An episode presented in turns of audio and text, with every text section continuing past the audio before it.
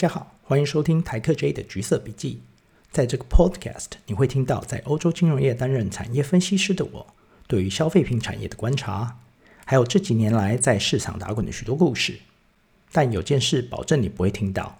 这 Podcast 绝对不会给予任何投资建议。如果你听到这些故事，进而采取投资行动的话，无论盈亏都请自行负责哦。如果想要看到更多我分享的东西，欢迎到 Facebook 上搜寻台客 J。好，大家好，今天我们要讲的是上礼拜一个蛮大的消息，就是 Unilever，就是联合利华，它出价要买 GSK 的消费保健部门哦。那它出价的价格是四百亿英镑，那差不多是台币的一兆九千亿哈，所以非常大的一个 deal。但是它被 GSK 拒绝了，然后后本来以为 Unilever 可能就联合利华他们可能会提高价格，就是再再再再 approach 一次，但是后后来他们也决定不要再提高价格，所以这个呃交易目前看起来就是不会成功哈。那可能大家不太知道 GSK 消费健保健品部门的有什么品牌，但其实如果讲出来，大家应该都非常知道，就是它，比如说它旗下有舒酸定牙膏，然后善存维他命，还有我们常常在吃的成药就是普拿疼哈。那这个 deal 其实就是非常大，这也会是如果成功的话，也会是联合利华呃历史上最大的一个并购案哦。那我们其实就会在想说，联合利华其实也是一个，应算是一个非常大的公司。那他为什么要这么大手笔的来出价，想要买 GSK 的消费保健品部门呢？那其实这个可以回溯到二零一七年发生的时候，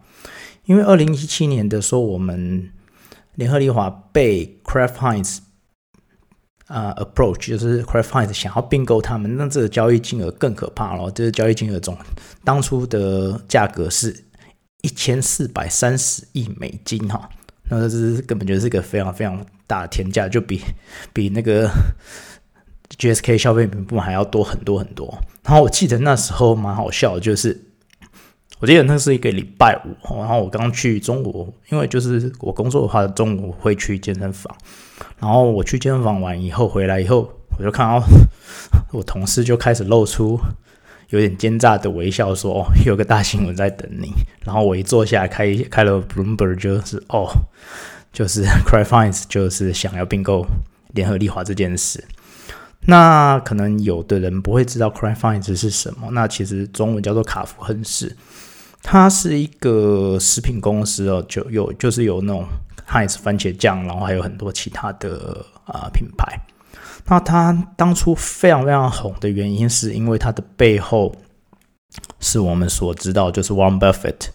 跟 Three G Capital，就是一个后黑 Paulo Lemon，就是一个巴西的富豪哈。那他们非常非常红，有非常他们一起做了很多的 deal。那像 Fiji Capital 有啊。世界上最大的啤酒公司，也就是 AB AB InBev，然后还有汉堡王，然后 Kraft Heinz 也是他们旗下的投资。那他们为什么会很红？是因为当初他们最红的是他们有用一个叫做呃 Zero Base Budget，就 ZBB，那中文叫做零基预算，也就是说他们不考虑。本期的费用开销就一切从零开始，所以你所有的预算都会每年要做的时候，因为我们知道做预算通常都会是呃，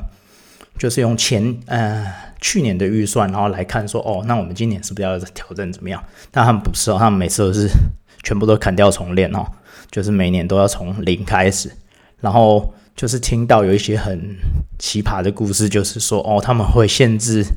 员工可以影印的数量，然后他们出差都必须要做经济舱，所以他们就是对于呃成本这件事抓的非常非常严格。那 Three G 的 model 其实蛮有趣的，他们会借由于并购，所以他们就会说哦，看到一个公司，然后他们先就有并购，然后再利用 synergy，也就是我们重效啊，降低成本，提高获率，然后等到他们把汇率提高到不能再高的时候。他们就会找下一个并购目标，然后做一样的 exercise，想办法把他们的呃成本降到呃一个极致哈，然后借由这个样子来让股东的利益的极大化。那当然，当初联合利华其实蛮快就说没有兴趣跟 c r a f i n e 并购。不过，即便当初联合利华的 CEO Paul Polman 哈，他其实那几他他是一个非常受人尊敬的 CEO，他有很好的 credit 呃 credit，不论是在公公司的营运或者是在永续发展的情况下，他当初其实在那个时候他们的呃有机成长，也就是 organic growth 也是。蛮不错的，就是也就是不靠并购的成长，其实是蛮好的。但是当初的整个大环境的氛围，就是因为那时候 Three G Capital 的 model 也就是并购，然后开始极极致的削减成本，让利润极大化。那当初在非常呃，在 FNCG 产业是非常盛行的哦。然后 Kraft Heinz 的成功，特别是反映它的股价上，所以其他的 FNCG 的公司都会有非常非常大的压力。那所以当 Kraft Heinz 想说要并购联合利华的时候，那联合利华说不之后，它其实就会承受非常非常大的股东压力哦。那我们可以来看看联合利华就是说不以后，他采取了什么样的行动？那第一个当时就是加速缩减成本，所以他们当初啊宣布了一个二十亿欧元的 cost reduction plan，就是降低成本二十亿欧元，然后来提高利润。然后另外一个就是他们要处分绩效不佳的部分的食品部门，就是把一些绩效不好的部门卖掉。然后另外一个就是他们要提高举债，就是用呃。用用更多的债，然后来支付他们当初将近要有呃十二 percent 的股利增加，就是让股东开心。然后他们更呃宣布了高达五十亿欧元的买回库藏股。所以你可以看到，就是其实他们说哦，我跟我对于这个 Kraft Heinz 的并购案说不，但是我就是要呃模仿 Kraft Heinz 的做法，然后来让股东开心这样子。然后他们接下来这几年，其实他们也试着想要加速事业组合的转型，因为近几年来，其实他们的呃，就是 organic growth，就是有机成长，其实是比起其他的公司来讲，是相对来讲不太好的。但是有一个问题是。联合利华有一个非常特别的股权结构，就是当初它是同时在英国跟荷兰上市，所以它有 do list，然后有两两个股两种特两种呃级别的股票，所以它其实会让联合利华要做大规模并购的话，其实是蛮困难的哦。然后过了几年以后，其实 CEO Paul Paul 想要解决这个问题，就是想说，哦，那我们要把那个呃。股权的结构简单化，但是当初却反而因为他想要做这个这件事，呃，跟主要的股东分歧，然后他必须要下台，在二零一八年的时候换现在的 CEO Alan Yob 接手，然后那这几年其实 Alan Yob 也继续做这件事，但是他们的并购跟处分资产都蛮有限的，主要大概就是呃。比如说，从 GSK 买下饮料品牌好利可，就是有一点像阿华田的，我不知道大家还记不记得这个东西哈。然后还有就是卖掉那个茶饮茶叶的部门，茶饮的部门。那比如说知名的品牌立顿，就是在联合利华茶饮部门下面。但这些交易其实相对规模来讲都很小，那大概都是在四十亿欧元左右。所以对于联合利华来讲，其实是没有什么。就是我因为会讲说，doesn't move a needle，就是不会有什么太大的影响哈。那但是在二零二零年的时候，他们完成了股权结构的简化，也就是他们现在只有在呃轮，就是变成单纯的一个英国公司。那这样也移除了联合利华做大规模并购的绊脚石。那我相信很快的，你看他就。上礼拜就马上做出了一个很大胆的行动，就是要买下 GSK 的消费呃保健部门哈。那当然，联合利华做这个并购的主要原因，我之前在我的 Facebook 上也有讲到，就主要是他们想要处理他们就是成长率偏低的问题哈。那有些在我 Facebook 上也有讲到，有些媒体会把联合利华跟雀巢比，因为他们就是蛮像的嘛，都是大的 FNCG 公司，然后都是有新的 CEO 上任。那相较于雀巢来讲，联合利华真的是它的成长性在这几年来讲，其实真的比较差。那雀巢其实它都可以维持一个不错成长哈。但我自己会觉得拿这样来比较，其实对联合利华现在 CEO Alan Yop 来讲，其实不太嗯。不太公平哦，因为我们可以摊开来看两个公司的产品。那主要的产品就是，比如说我们来看联合利华产品，他们有几个大的事业群。第一个是比如说美容跟个人护理，那知名品牌多芬就是其中的之一。或者然后还有食品跟点心，那像另外一个食品的大牌子康宝，也就是康宝浓汤的康宝哈，也就是联合利华的。然后还有另外还有家庭清洁用品。那它主要是有这三大事业群。那相对来讲，这些嗯这些品相其实它的成长性都非常非常有限哈。就是特别是在呃以以发展国家的成长性来讲，就非常非常有限。所以其实对他们来说，联合利华就是它主要的产品线来讲的成长性都已经有有其局限。那我们来看雀巢的话。虽然它还是有那种食品，比如说像冷冻食品啊、包类包装调味料之这些，也是相对来讲低成长的品相。但是他们有几个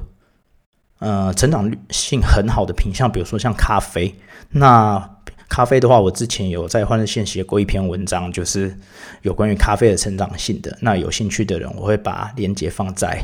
呃那个留言里面，大家可以看一下。然后还有宠物食品，其实宠物食品非常非常有成长性哈，而且毛利也很高，大家都愿意花很多钱养自己的小猫小狗，就是大家都把可能比自比比养自己还要愿意花钱哈。然后还有雀巢，其实还有蛮大的营养跟健康科学的呃部门，所以这些其实都是非常非常有成长性的呃产品。然后而且还有一个重点就是嗯。雀巢其实还有非常大量的 L'Oreal，也就是莱雅的股票，所以他们是其实是口袋是非常有银弹的，他们不需要，